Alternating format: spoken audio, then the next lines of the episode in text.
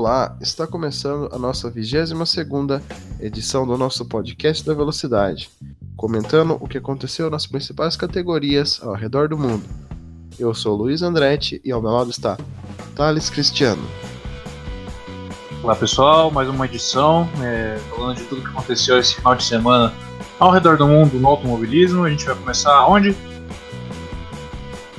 Vamos começar em Sochi, na Rússia, uma prova muito, é, digamos assim, polêmica pelas estratégias que Mattia Binotto vem fazendo com seus dois pilotos da Ferrari e mais uma vitória do mais do que encaminhado ex-campeonato de Lewis Hamilton.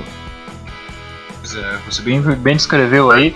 A gente teve mais uma etapa da Fórmula 1 lá no circuito do Parque Olímpico de Sochi, né? É, a pole foi feita por Charles Leclerc da Ferrari, com o Hamilton em segundo na primeira fila, o Vettel em terceiro. Na largada a gente viu uma largada esplêndida do Vettel, ele tá, aparentemente está voltando a, aos tempos áureos, está dando lampejos pelo menos. Fez uma excelente largada, saiu de terceiro para primeiro, abriu distância para o Leclerc e liderou todo o primeiro stint da corrida de maneira dominante. É, a polêmica se deu porque Leclerc começou a reclamar rádio, pelo rádio para a equipe Ferrari, pedindo a posição de volta de maneira limpa, sem disputas. É, a equipe negou, quer dizer, a equipe concordou com ele, quem negou foi o Vettel, porque ele estava muito perto e tudo mais. E a Ferrari deu um jeito de substituí-los na posição na pista, trocá-los, invertê-los durante a parada, a parada dos boxes. Porém, logo na sequência, o motor do Vettel acabou quebrando. Né? É, foi uma disputa ali, na minha opinião, mais pelo rádio, né? Que a Ferrari já é muito antiga em discutir posições pelo rádio, né? Entre os dois pilotos. É, o combinado era que o Vettel cedesse a posição, né? Porém, o Leclerc não estava ou não queria acompanhar o ritmo do Vettel. Voltas depois, é, o motor do Vettel né, teve um problema no MGK1, Jokai. E, e ocasionou o abandono dele, né? Da prova. Isso trouxe né, uma vantagem para Mercedes, né? E no lance da prova e estratégia foi fundamental para que a Mercedes fizesse mais uma dobradinha na temporada, né? Exatamente. O Vettel acabou tendo que parar em pista, né? Saiu é uma notícia depois que a Ferrari parou ele na pista com medo dele ser eletrocutado, né? Porque quando você tem uma falha no sistema híbrido, o carro acaba entrando meio que em curto, né? De uma maneira mais leiga, dizendo. E foi por isso que a Ferrari resolveu parar ele. O Vettel até praguejou no rádio, falou que queria os V12 de volta. É, o que é bastante irônico, porque os V12 quebravam muito mais do que os motores V6. E foi aí que a corrida se degringolou pro lado da Mercedes, né? Que o safety car virtual entrou é, o Hamilton foi capaz de fazer sua parada e voltar na frente do Leclerc. É, a Ferrari, não contente, parou o Leclerc mais uma vez para pneus novos dele, achando que ele teria condições de, de, atacar as duas Mercedes, porém ele se mostrou um pouco apático, é verdade. É, não fez nenhuma manobra de ultrapassagem para tentar passar o Bottas, quem dera o Hamilton, né? E com isso acabou perdendo a corrida, ficou na terceira posição e viu o Hamilton ganhar, se eu não me engano, a nona corrida dele da temporada. Exatamente, é o Hamilton que agora ele pode ser, é, dependendo de alguns resultados, campeão de novo no México, né? Já talvez seria a terceira vez que ele vai ser campeão no México e a gente vê que o que está em briga é o vice-campeonato, né? O Leclerc está 31 pontos atrás do Bottas e empatado com Max Verstappen seguida de Sebastian Vettel, né? A gente tem uma disputa bem legal aí pelas essas, né? digamos assim, o vice ainda tá em aberto, né? De certa forma tá mesmo, é a próxima etapa no, no, no Japão ainda, na verdade, né? A gente tem muito para muito para desenrolar ainda lá, antes de ir para as três, três, quatro etapas finais do campeonato. É, e, e, como você bem falou, a briga pelo vice-campeonato começou a começou a se intensificar. O Vettel estava só apenas 4 pontos do Leclerc, com esse abandono ele perdeu 18 pontos.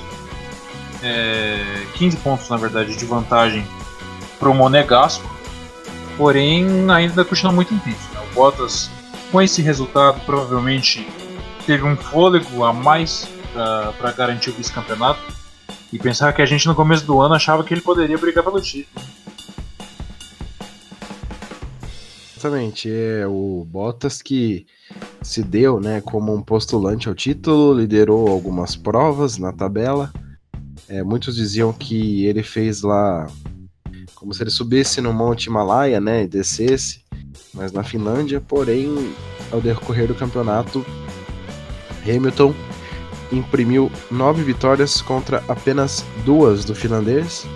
E mais uma vez ele se mostra mais do que apático né, nessa briga pelo título e podendo aí até perder o vice-campeonato. Né? É uma coisa muito feia, né? Muito esdrúxula de saber, porque mesmo sabendo da limitação do Nico Rosberg, que não é muita, porém um pouquinho abaixo do Hamilton, ele fazia sim é, um, né, uma frente ao Hamilton do que realmente o Bottas, né? Exatamente. O Rosberg, até porque ele era um cara bastante experiente na Fórmula 1 já, quando ele se teve na posição de brigar por título. E a gente, é, é sempre importante ressaltar que o Rosberg teve o Schumacher como companheiro de equipe, teve outro cara experiente também, que foi o Mark Webber, conseguiu absorver bastante informação é, até quando ele chegou na Mercedes com o Hamilton de companheiro de equipe. Né? E lembrando que ele já tinha uma bagagem suficiente para não se aceitar como segundo piloto. Ele ficou uns, ficou uns anos atrás do Hamilton, porque a gente sabe que o Hamilton é mais talentoso que o Rosberg, obviamente. Porém, ele conseguiu encontrar motivação e tudo que era necessário para ser campeão mundial uma vez, que era tudo aquilo que ele queria ele fala isso até hoje no seu canal no YouTube. E foi assim que ele conseguiu derrotar o Hamilton. Né? É, por outro lado, o Bottas, desde quando ele apareceu na, na, na Williams como um verdadeiro prodígio, vamos dizer assim, esperava muito dele, porém não é isso que a gente está vendo. Está sendo um grande figurante, vamos dizer assim. Exatamente, é o Bottas que chegou, surgiu na Williams, na época ela ressurgiu.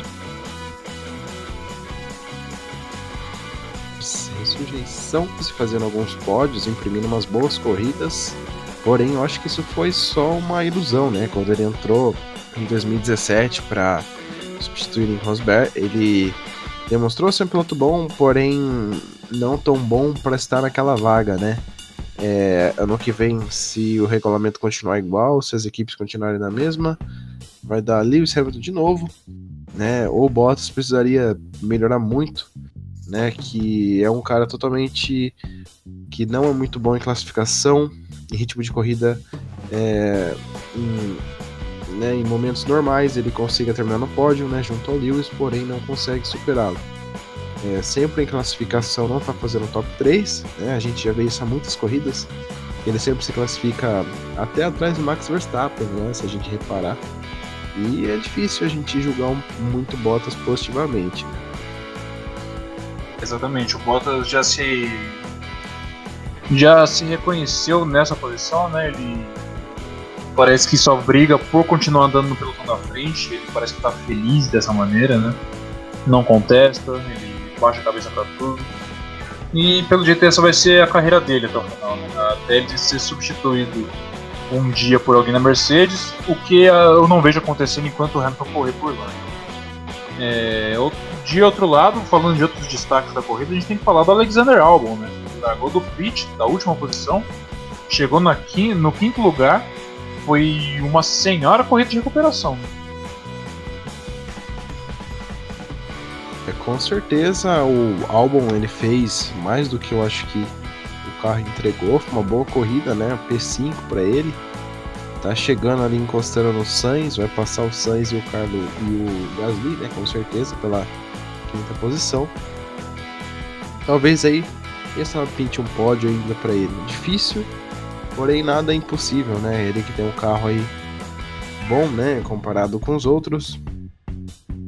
Quem sabe álbum faça um pódio até o final da temporada, né? sim. É, é óbvio para quem tinha acompanhado a temporada que a Red Bull deu uma caída no rendimento, né?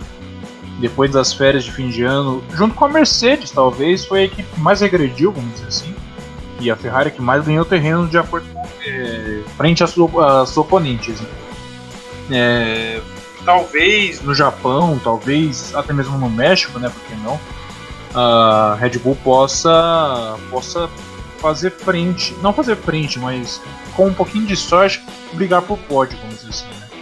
A gente viu em Singapura o Verstappen subir, pela, subir na terceira posição e na, nesse domingo ele ficou em quarto lugar apenas, né? É, é, ficou longe do pódio, vamos dizer assim, ficou longe da batalha da, da, da ponta porque aparentemente circuitos de curvas de alta a Red Bull acaba sofrendo um pouco, infelizmente. E esse tem sido a temporada, né? Outro destaque positivo é o sexto lugar do Carlos Sainz, né? A McLaren recém anunciada que vai voltar para motores, motores Mercedes em 2021. É, tá de vento em polpa, melhorando, com uma ótima relação entre seus pilotos e bem tempos bons para a equipe da Inglaterra aí, hein? certeza é uma grande notícia, né, para o pessoal da equipe Woken, até pelos fãs da McLaren, né, que voltar essa parceria vitorial, vitoriosa, né, que rendeu três títulos mundiais. É, fico muito feliz por isso, eu que sou fã da McLaren. Acho que se eles fizerem um bom carro com motor Mercedes, né, quem sabe brigar por alguns pódios, né, ou até, quem sabe um dia vitória, né? McLaren tá mais Exatamente. que feliz com as duas duplas, com a dupla de equipe, né? Lando Norris e Carlos Sainz. É, são pilotos que não dão problema, né? E estão conseguindo fazer os pontos, né? Curiosidade, ela consegue passar os, os três dígitos desde 2014 da pontuação no Mundial de Construtores, né? Atualmente com 101 pontos. E antes desses anos, ela fez apenas poucos pontos, né? A maioria dela 80% com Fernando Alonso. E esse ano aqui conseguiu fazer mais de 100 pontos né, no Construtores. Exatamente. É uma estatística bastante interessante que eu estava dando uma analisada também. Né? É... Nos anos, infelizmente, não se sabe por que motivo, talvez por brigas internas, talvez por incompetência da equipe, ninguém sabe justamente nos anos que o Alonso permaneceu na McLaren, foi os anos que a equipe menos pontuou nessa década. Que é bastante estranho, vamos dizer assim. Né? Não sei se deve pela parceria que foi, foi feita com a Honda na época, é, se de fato tinha mão de obra incompetente. É, eu só sei que de fato que tanto o Alonso quanto o Button, que foi, foram dois pilotos experientes durante esse período, tiraram leite de pedra em diversas provas naquela, naquela época foi um período bastante difícil para a McLaren, principalmente. É, porém, agora parece que tudo está voltando ao normal da McLaren. Ainda não está a brigar por vitórias. Eles têm que se atrelar à unidade de potência da Renault, que hoje é a menos, é a menos potente da Fórmula 1, a gente pode falar isso, né? É... Porém, eles estão. Tem uma dupla de pilotos muito bem entrosada, dois pilotos que se dão bem se dão bem com um, um com o outro, se dão bem com a equipe. E agora com a Mercedes, isso daí é bem proeminente, vamos dizer assim. Exatamente. É... E a gente vê que essa parceria McLaren Honda não deu certo, a gente não sabe ao certo se a McLaren tinha um carro bom e um motor ruim ou vice-versa, né? Eram Parâmetros Exato. que não dava muito para comparar e eu acho que é isso que a equipe foi se perdendo nessa parceria. Com certeza. É, enquanto isso, na Renault a gente teve mais um abandono do Ricardo. Né? A Renault, por ser uma equipe de fábrica, tem passado vergonha atrás de equipe cliente, como a da McLaren. Né? E o Huckenberg andando ali brigando malemar por um ponto, tá difícil equipe é, de fato a grande decepção da temporada, vamos dizer assim, e pode ser um fim triste para a carreira do Daniel Ricciardo, que era um piloto que certamente merecia mais tempo no pelotão da frente. É, com certeza, o Ricardo fez uma aposta, né? Foi uma jogada milionária da Renault e ele apostou a, a longo prazo, né? Ele que talvez vá ficar, né? Se a equipe garantir que vai ter um, um bom carro. É uma pena que a Renault ela esteja passando por isso, né? É, tanto, não sei se é culpa, mas o Ciro Abdelblub, o nome do ex-dirigente da Caterham, né? Que me falha o nome de muito difícil de dizer. É, não tem gerido muito bem sua dupla de pilotos, muito menos os projetos da Renault, né? É, é um cara que gosta muito de fofoca e trabalha muito pouco em pró a equipe, né? É uma pena a gente ver Renault, uma equipe tão histórica, né? Vezes pilotos lendas como Alan Prost e Fernando Alonso tá passando por esses momentos, né? É, o Cyril Abitbull provavelmente não, não deve permanecer no cargo muito mais tempo, né? A gente vê nas equipes de ponta que quando algo não dá certo, tá na hora de mudar, né? Na Ferrari, principalmente, a gente vê isso, né? A gente vê o, o Arriva Bene tomando, tomando conta da equipe em 2015, sendo demitido no final do ano passado. Embora eu achasse que ele estava fazendo um bom trabalho, né? Só evoluiu na mão dele. É, esse ano, Matia Binotto, que era, que era, vamos dizer, era braço direito do Arriva Bene durante o período que ele era o time principal da Ferrari. Agora ele tomou conta, a Ferrari foi patética na pré-temporada, vamos dizer assim, fez um tentou fazer uma concepção de carro revolucionário para ver se conseguia desbancar a Mercedes, acabou passando vergonha durante a primeira metade do campeonato. Porém, deram um jeito de corrigir e agora estão conseguindo fazer frente novamente, coisa que a gente não via desde o ano passado. É, é bastante interessante ver esses regressos e avanços da, das equipes, né? A Haas é um grande exemplo disso, que começou a temporada excelente, sendo um, le um, um leão de treino, vamos dizer assim, né? andando muito bem nos pares, porém com ritmo de corrida horrível, e assim continua, né? A, a Haas que com o Grosjean foi. Como o Grosjean foi abalroado na primeira volta pelo Giovinazzi acabou abandonando. O resultado do Kevin Magnussen em nono lugar, na verdade ele cruzou em oitavo, mas foi bonito nos 5 segundos, acabou caindo um nono. Foi um relativo bom resultado. Né? Tava vendo os rádios da equipe desse final de semana. O Gunter Steiner foi na linha do, do Magnussen parabenizar ele, porque foi um, realmente um grande esforço por parte do piloto dinamarquês. Certeza, e também foi esse destaque, né? A Haas pontuando com, com o Magnussen, né? E o Grosjean já bateram na primeira volta. É, que tá recém em contrato renovado, né? Acho uma decisão equivocada, além de, de Inter ter explicado todos os motivos, né? Que hoje é o cara da casa, que já sabe, que cresceu com a raça. Acho que, né, não é assim às vezes que funciona um trem, né? Às vezes novas experiências, novas pessoas podem trazer melhores resultados do que um, um veterano que aí não tá trazendo benefício nenhum à equipe, né? Exatamente. É, é uma pena. É, a gente vê isso no Huckenberg também, que provavelmente vai ficar, em, vai ficar de a pé para que vem. É, é uma pena ver esses medalhões acabando o ciclo na Fórmula 1 sem ter muito conquistado. Né? É, o Pérez é outro também que logo logo vai chegar a hora dele.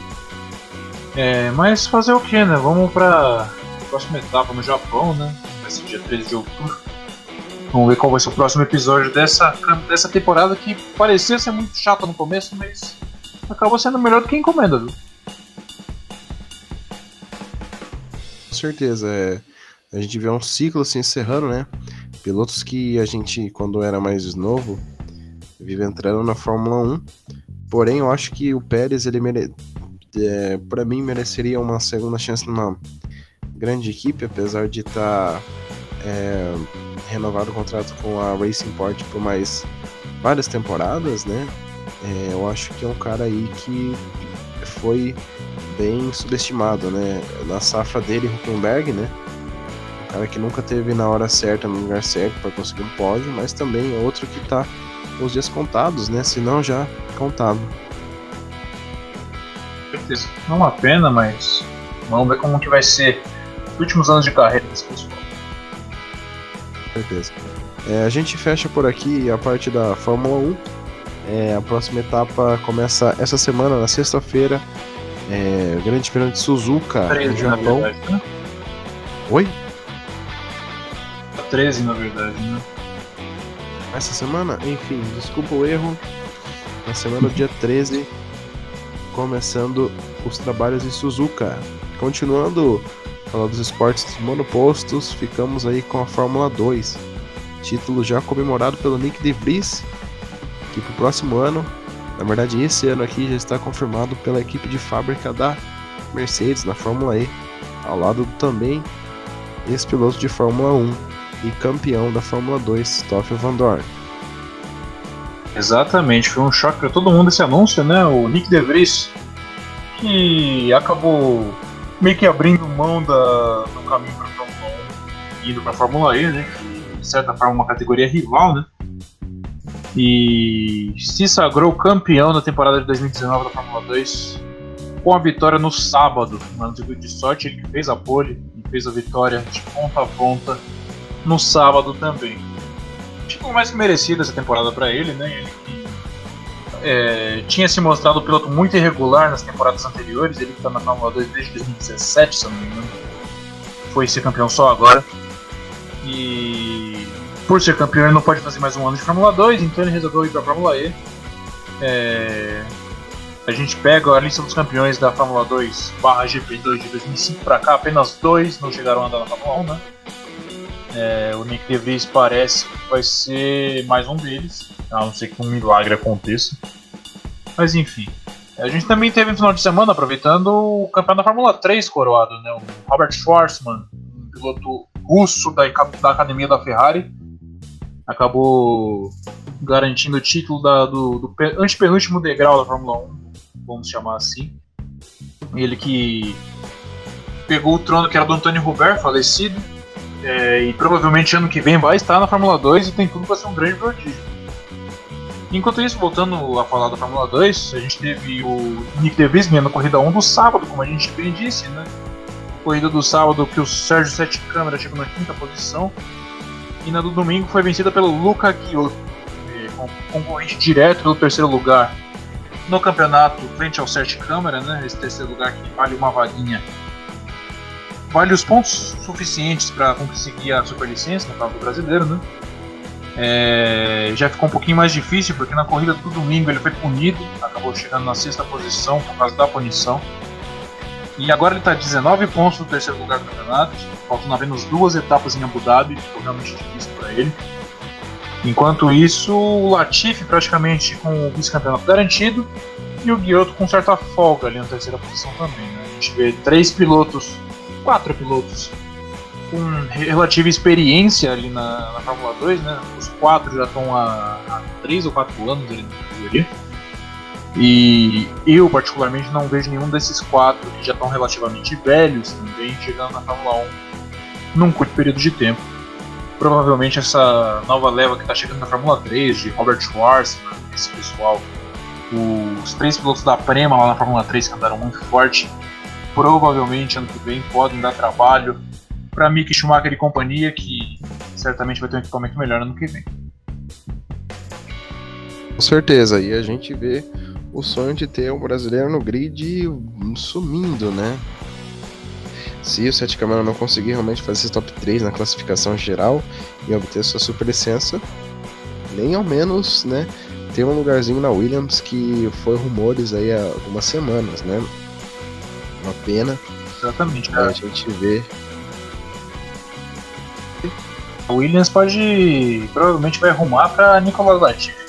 É, tem fazido sucessivos testes na, na Williams e agora com a saída do que tem a grana, né, que também tem uma super licença, porém, aí eu acho que tá tudo, como você disse, indicando para Nicolas Latifi. Kubica aqui parece estar acertando com a Haas para ser desenvolvedor, piloto de testes. E é uma grande reviravolta, né? Ele que estava sendo cotado para ser piloto da Audi na DTM, conseguiu mais uma sobrevida aí na categoria. Claro que isso na Haas eu acho que é mais um uma sacada de marketing, né? Você ter um carismático piloto, né? Querendo ou não, a galera gosta do Kubica, né? Mesmo ele não tendo bons desempenhos, ele ainda é o Kubica de antigamente, né? Então a Haas aí quer sim ter um holoforte aí e contratar ele.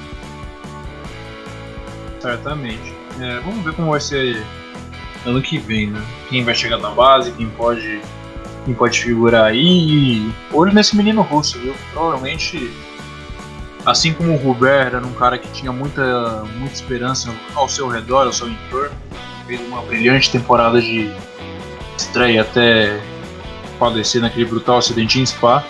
Esse menino da Rússia também provavelmente pode, pode, pode realmente surpreender muita gente. Com certeza. É, agora a gente parte da Fórmula 2 para a NASCAR, Xfinity Series e Monster Cup. Tivemos quatro eliminações em ambas categorias. É, corrida frenética nas duas categorias, né? Como a gente já disse, é uma pista muito interessante. Ela tem muitas nuances, né?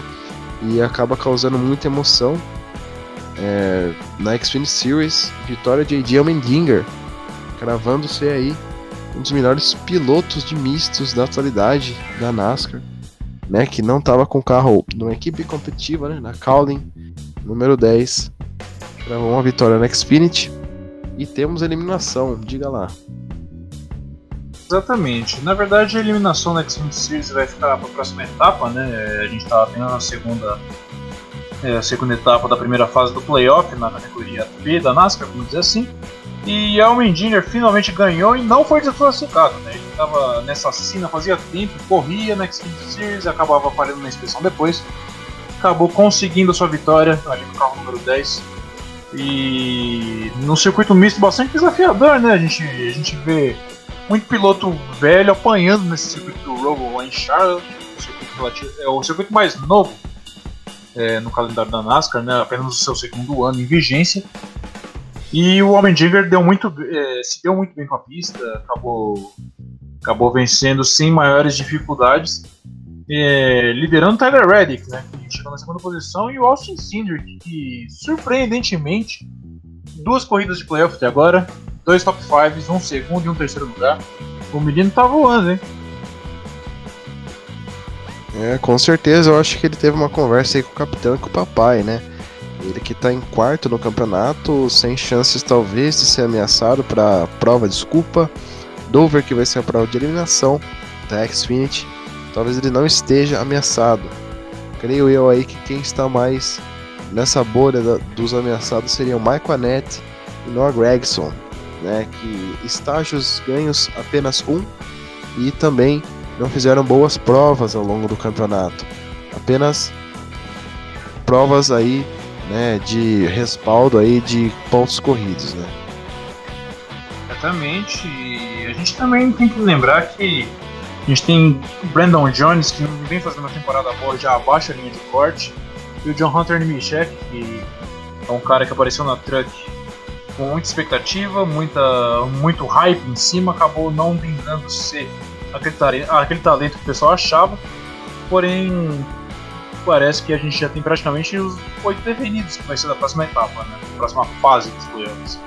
É, a gente já tem o Christopher Bell, o Custer, o Tyler Reddick, e o Austin Cindric já praticamente garantidos na, na corrida seguinte, né? É, a gente tem o Justin Allgaier, Chase Briscoe, o Noah Gregson e o Michael Annette ali ainda brigando por sua garantia. É, os primeiros que eu falei, o caso do Justin Allgaier e o Chase Briscoe já estão relativamente mais tranquilos porque já tem bastante pontos, já, já foram bem mais consistentes ao longo dessa temporada. Porém, foi voltando a falar da corrida, foi bastante legal ver o Homem de vencendo. É, ele que sempre, tá, sempre é uma figura presente na Xfinity nas corridas de misto, e dessa vez não foi diferente, acabou vencendo. E vamos ver em Dover como será na Xfinity, né? Certeza, é, como você falou, os pilotos com vitórias fora dos playoffs apenas temos Kyle Busch e o Almendinger, né? E a gente vê que esses outros pilotos, esses quatro primeiros pilotos, talvez sejam eles os postulantes ao título. Poderia ter uma zebra, Austin Cindric fazer uma boa corrida e ser campeão? Talvez. Né? Nunca se sabe. A gente ano passado não estava torcendo para Reddick e ele foi lá e cravou o título. Agora, pilotos como Justin Allgaier, Noah Gregson e Companhia Limitada está um pouco abaixo da média desses quatro. E a gente vê que é uma pena, né? Porém, o John Hunter não tem um equipamento tão bom quanto esses, né? não corre numa equipe tão boa, mas ele é um piloto ligado a Chip Ganassi, né? Então talvez no futuro, caso ele fique um pouquinho mais velho, né? Quem sabe o Chip Ganassi não olhe para trás, coloque ele num carro, né? Ou dê total apoio. Acho ele um piloto muito bom, né? Já ganhou corridas na Xfinity, na Truck e tem tudo para ser um talento futuramente, né? Agora quem decepcionou realmente foi o Brandon Jones, né? Que tem um carro da Gibbs na mão, o 19, e fez uma temporada muito abaixo do que se esperava. Junto a ele Noah Gregson, né? Outro piloto da KBM que veio pro 9, lendário 9 da JR, que não fez nenhuma vitória, apenas um estágio vencido e está na bolha de eliminação. O Gregson tá tá duas, duas posições acima da, da, zona de corte, na verdade. Né? Ele foi revelação do Truck Series ano passado, acabou saindo da, da KBM para poder cavar uma vaguinha no 9 X20, é, o 9 da Junior Motorsports. Porém, não mostrou que veio, é, não vem fazendo uma boa temporada, é, a gente não vê boas atuações dele. Ele que não tem nenhuma vitória na temporada, né, como foi bem dito é, tá brigando para conseguir se manter nos playoffs, mas quem sabe, né? Nunca, nunca podemos subestimar a capacidade desses playoffs de nos surpreender, principalmente na X26. Com certeza. A próxima etapa é Dover e trará as quatro eliminações da Xfinity. Agora um pouco mais frenética, a principal categoria Monster Cup contou com mais de 15 bandeiras amarelas entre elas uma guerra no verdadeiro campo de batalha. Ryan Newman batalhou até o final com Alex Bowman, porém não deu para Rocketman. Alex Bowman ficou na segunda posição e conseguiu empatar com Rocketman para a próxima fase. É exatamente como você disse, o, o o Ryan Newman, né, ele vinha brigando por posição ali para tentar se manter acima da zona de corte, porém acabou cortando a chicane, acabou se embanando todo no final, acabou sendo um dos eliminados. É, outros que não escaparam da foice foi o Eric Jones, né, que vinha numa sequência muito boa no final da temporada regular, e uma sequência de infortúnios acabou tirando ele logo de cara dos playoffs, que foi uma pena, né, ele, teve, ele foi envolvido no acidente na corrida desse domingo, falhou na inspeção na penúltima corrida em Richmond e na primeira etapa em Las Vegas ele acabou quebrando a transmissão. É, foi dessas, dessas três, foi duas que ele não teve culpa nenhuma e acabou dando a desfogado por causa disso. O Kurt Busch, que também teve acidente na primeira corrida, acabou abandonando lá em Las Vegas e novamente acabou tendo um mau resultado esse final de semana no Road Charlotte, acabou dando adeus junto com o Ryan Newman, que pelo motivo já citado anteriormente deu adeus também no campeonato, e o Eric Almirola, né, que não merecia, vamos dizer assim, nem estar no playoff e acabou dando adeus logo na fase dos 16, o que era de se esperar, era normal. Quem acabou se escapando da foice foi o Alex Bowman, né, que acabou se envolvendo numa briga após corrida com o Boba Wallace, né, é, ele que estava exausto no chão, o Boba Wallace foi tirar a estação com ele. Ryan Blaney acabou escapando também, apesar, da, apesar do sufoco. É, William Byron e Clint Boyer foram os últimos que conseguiram se escapar, se escapar da foice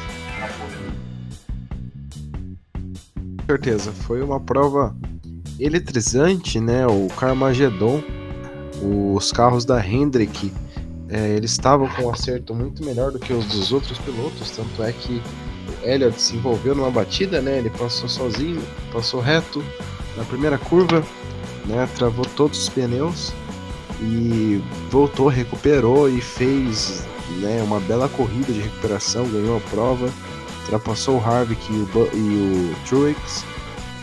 Quarta vitória do menino, hein? Segura Hendrick, segura Chase Elliott, filho de Bill Elliott, de Dawson City,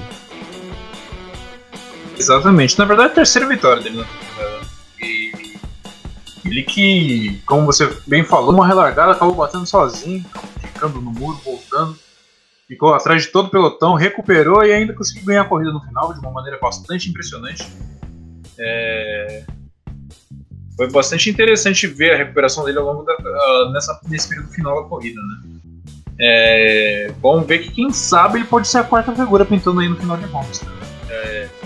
Se bem que a gente nunca sabe que após que se 20 pessoas apostassem quantas quem sairia nessa primeira fase dos playoffs, nenhuma colocaria o Eric Jones do jeito que saiu. E por isso que é bastante imprevisível. A gente de repente pode ver até um Kyle Busch, até um Martin Truex, até um. até mesmo um Kevin Harvick, quem sabe, e eliminado nas, nas fases antecedentes à final de Homestead, né? Exatamente. É, vale ressaltar que Elliott tem seis vitórias na carreira. Dessas três, dessas seis, três são em circuitos mistos. Seria ele um novo monstrinho dos mistos? Ele que ganhou duas vezes em Watkins Glen, agora ganha no Roval. É um menino muito legal, apesar de eu não ser eu ser Fordista, né? Torcer para todos os pilotos da Ford, principalmente a Penske. Acho que seria legal ver o Chase Elliott, né? Talvez na final aí, né? Com os grandes, o menino que veio, né? De uma três anos difícil numa equipe com o número 24, aí voltou pro 9, né? Do pai. E seria muito legal, é um piloto mais popular da categoria, acho ele muito carismático. Quem sabe um dia ele faça igual o pai de levar o 9 para alguma Ford, né? Alguma equipe que queira ele, o número 9, seria muito legal de ver. E ele na final também. Queria ver ele, Logano, Brad Keselowski e mais algum outro piloto na final. Exatamente, mas vai ser bastante difícil, né? A gente viu o trio da Toyota, o Kyle Busch, o Martin Truex Jr., Martin Truex Jr., que a propósito também é um, um excelente piloto em circuitos mistos, né? Ele que vem fazendo sombra por Chase Elliott ao longo dessa temporada, temporada passada também. E provavelmente desses três, pelo menos dois vão estar, vão estar na final, é meu palpite. É, o Danny Hamlin vem fazendo uma temporada muito boa, tem quatro vitórias, mas ele não consegue largar aquela fome de tem. E, então, não sei se ele vai conseguir chegar na final de Homestead. É, os dois da Penske, o Brad Keselowski nesse momento eu vejo ele mais forte que o Joey Logano, o Joey Logano bastante instável, o atual campeão. É... Mas eu acho que vai ter, vai ser uma batalha muito forte, muito ferrinha por essas vagas finais. E se é para cravar agora quem vai ser eliminado nas próximas três corridas, eu diria Alex Bowman, William Byron, Clint Boyer e Carl Larson. Eu também não mudaria nenhum desses quatro, seriam minhas escolhas, né, para essa eliminação. Talvez ali alguma cagada que Danny Hamlin sempre vai arrumar para fazer, né? Mas eu acho que esses quatro aí que você falou sejam carta marcada para essa eliminação. Seria uma surpresa se Larson prosseguisse, né? A gente ia ficar rindo muito se ele fosse para Homestead. Né? Ia ser muito engraçado, porém eu acho que o Larson não tem tanta força assim agora. É, vale salientar também, é, saindo fora um pouco dessas playoffs que a gente já fechou, algumas notícias de última hora, né? Que Stenhouse Jr. fica sem seu lugar na Roche Fenway. É, já demoraram para perceber, né? O Jack demorou para perceber que ele já não é mais um piloto muito cabeça, né? E voltaram a trabalhar com Chris Buescher, que tá aí no 17 para o ano que vem.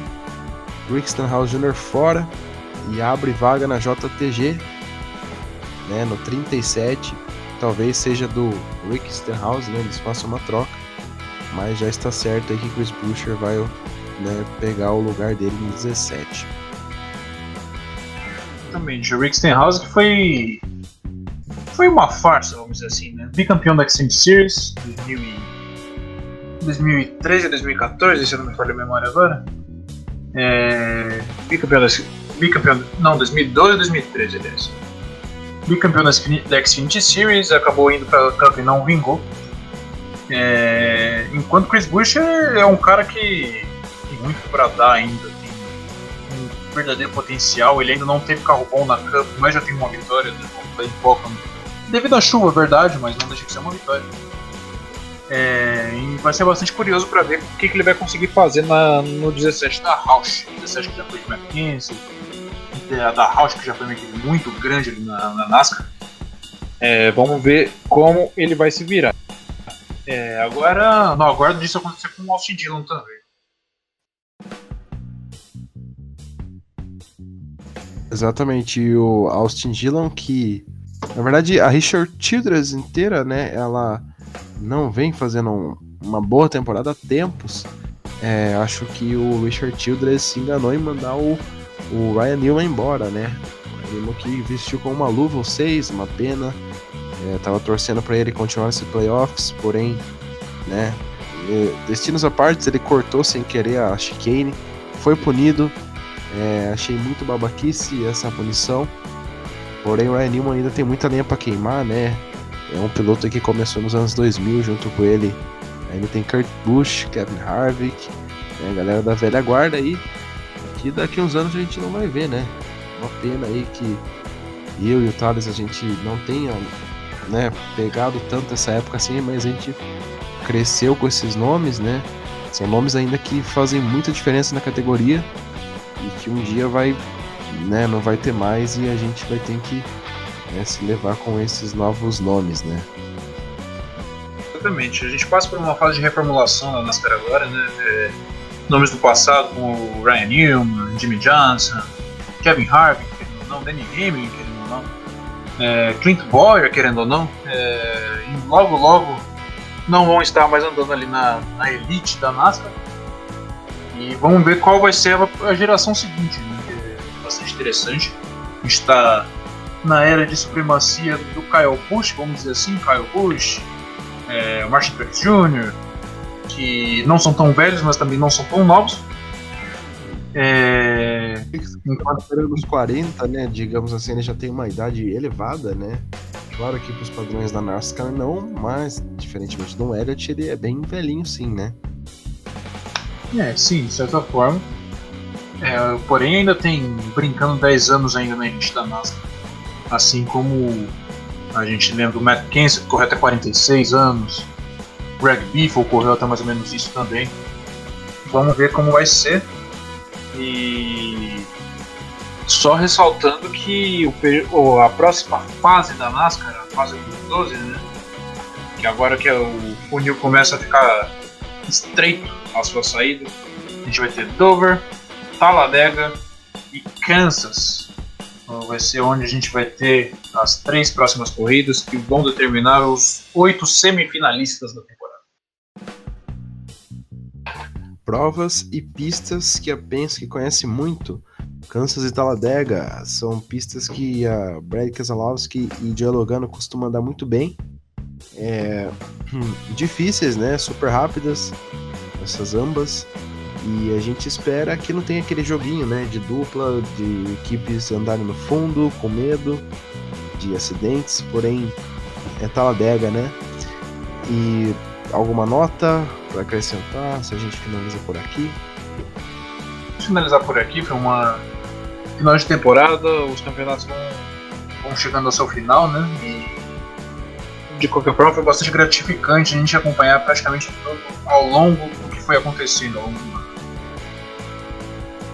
Exatamente, eu acho que é a nossa primeira vez, né, fazendo primeiro ano fazendo podcast, né, acompanhando desde a segunda ou terceira etapa da Fórmula 1 e de outras categorias, e que a gente espera fazer isso por mais temporadas.